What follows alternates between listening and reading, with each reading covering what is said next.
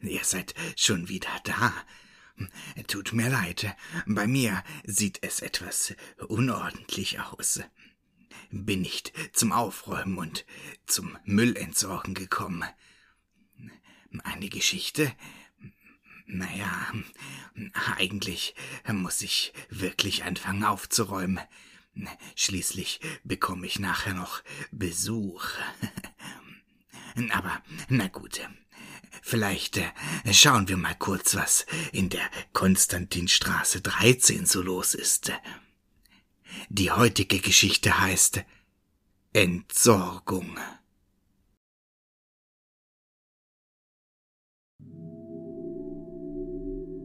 Entsorgung. Ich bin Müllmann. Und ich bin stolz darauf. Für manche mag es ein ekliger Beruf sein, dreckig, stinkend. Und ja, das kann es auch tatsächlich sein, aber für mich ist es ein Dienst an der Stadt, in der ich lebe und die ich liebe.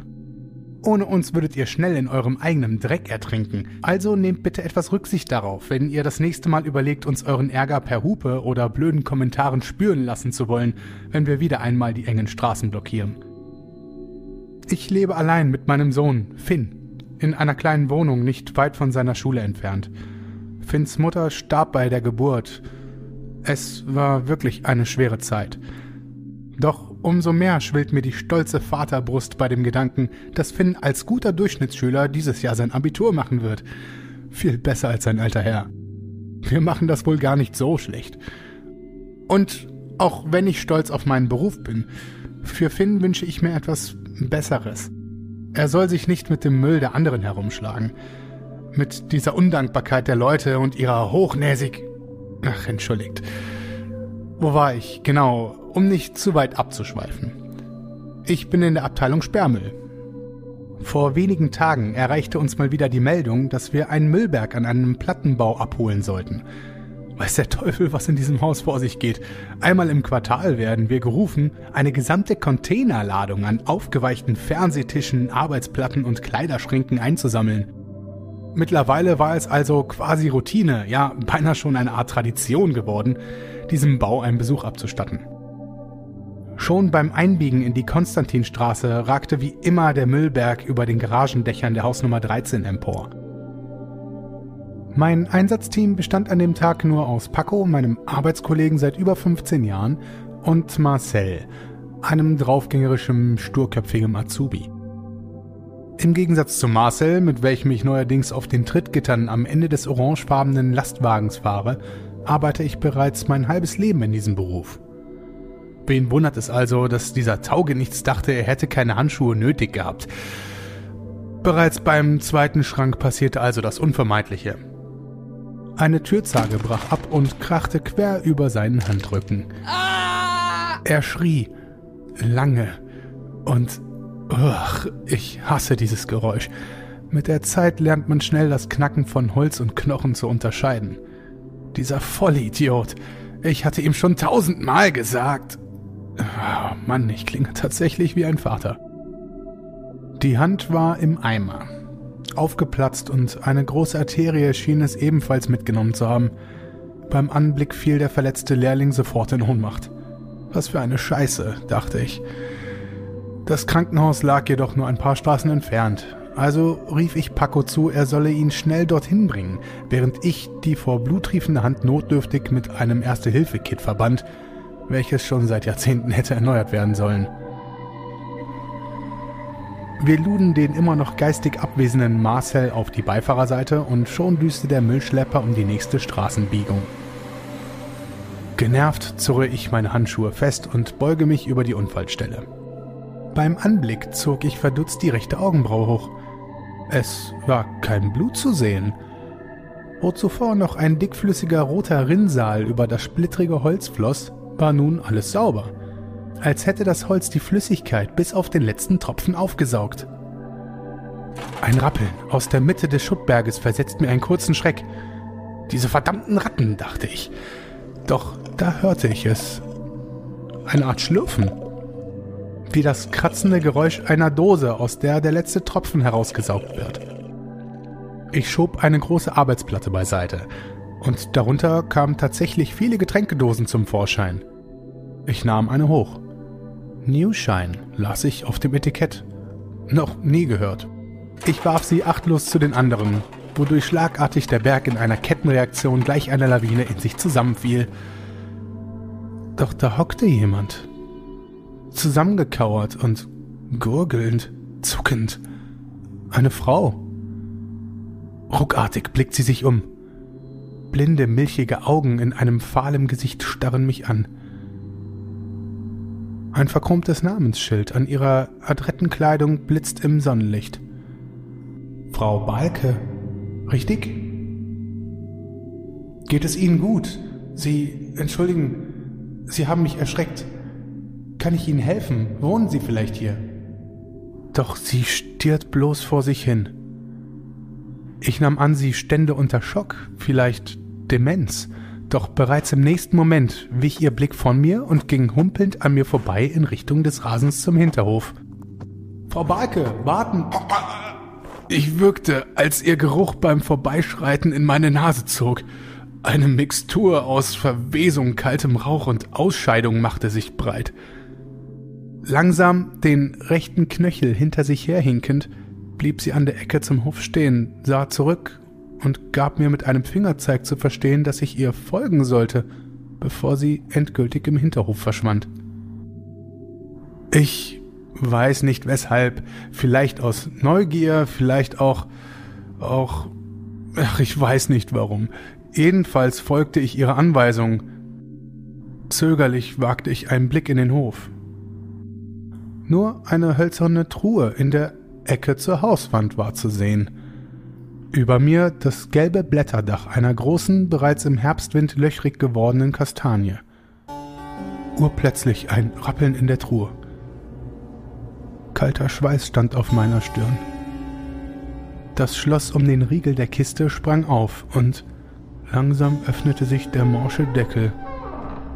Ich erkannte zwei Augen, eine Nase und schließlich das Gesicht eines alten Herrn. Als stände er auf einer Hebebühne, ragte er nach und nach in seinem grauen Overall aus der Truhe auf. Er begann zu grinsen. In was für einem Zirkus bin ich hier gelandet, dachte ich, als er unverhofft begann zu winken. Dann ein heller Frauenschrei dröhnte durch den Hof. Ich blicke mich um, doch nichts war zu sehen. Nur dieser wirrgrinsende Kerl in seiner Hausmeisterkluft, wie er den Finger vor die Lippen legte, murrend zu lachen begann und er zog etwas aus der Kiste hervor. Oh Gott, ich erkannte dunkles Haar und diese weit aufgerissenen, blinden, milchigen Augen, welche in einem schmerzentstellten Gesicht ins Leere gierten. Unterhalb des Kinns nur im Wind wehende Hautfetzen. Wie einen Football warf er den abgetrennten Kopf in meine Richtung und endlich löste sich meine Starre. Adrenalin schoss in meine Beine. Ich lief. Ich lief so lange, kilometerweit die Hauptstraße hinunter. Der Wind schmerzte in meinen Augen, welche seit dem gesamten Spurt nur gerade ausstarren konnten. Ich zwang mich förmlich zu zwinkern und endlich stoppte ich und Tränen rannen über mein Gesicht. Was hatte ich nur gesehen? Zu Hause versuchte ich mich zusammenzureißen. Finn saß auf der Couch mit dem Handy am Ohr. Beiläufig begrüßte er mich, lief jedoch sogleich in sein Zimmer. Ich versuchte die Panik zu verbergen, versuchte langsam zu atmen, doch ich nahm ein Kissen und ließ es raus. Minutenlang schrie ich, unsicher, was passiert war. Seither ich kann es nicht ganz beschreiben, aber ich höre diese Stimmen irgendwie in meinem Kopf. Sie rufen mich, verlangen nach mir. Sie sagen, sie würden kommen, dass sich die Familie wieder vereinen würde. Weiß Gott, was sie damit meinen. Was sie wollen. Meine Tage sind verschwommen, wie in Trance, in einem Traum, doch schlafen kann ich seit Tagen nicht mehr. Die Emotionen schalten sich ab wie aus Schutz. Bereits am Folgetag nach dieser...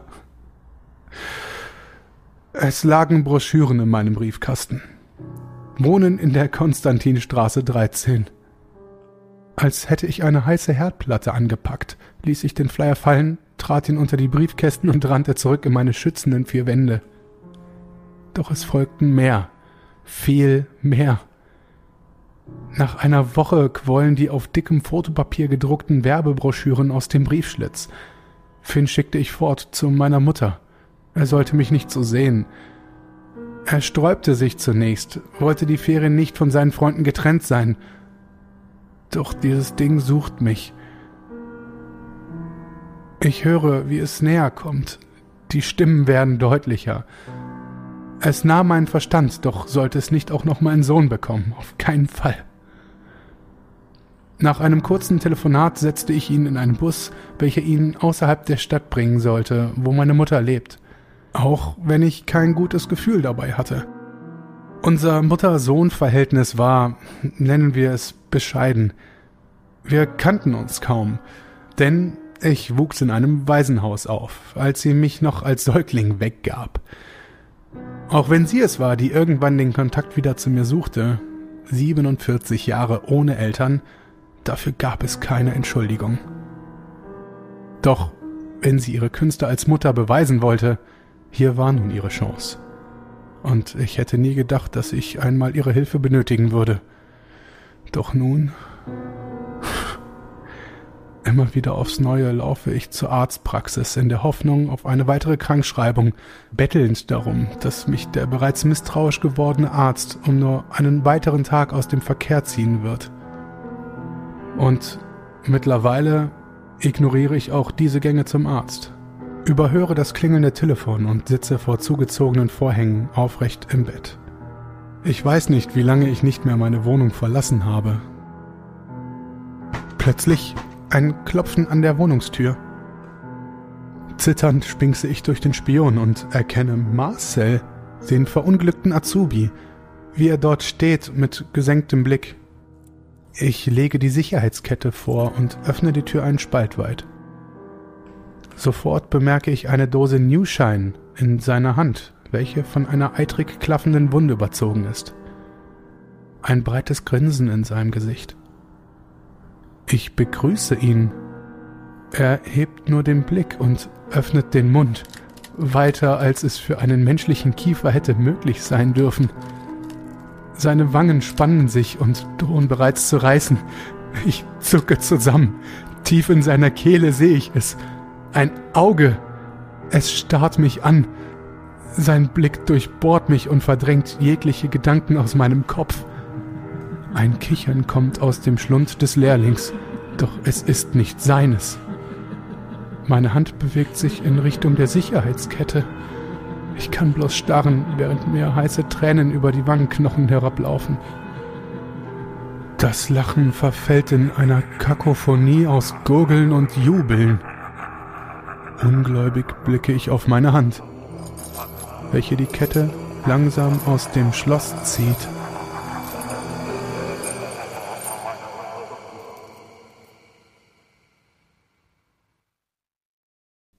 So, jetzt ist es nicht nur in der Konstantinstraße 13 wieder sauber, sondern auch bei mir. Oh, gerade noch rechtzeitig. Wenn ihr wollt, könnt ihr gerne noch ein wenig bleiben. An alle, die dies nicht wollen, immer schön gruseln.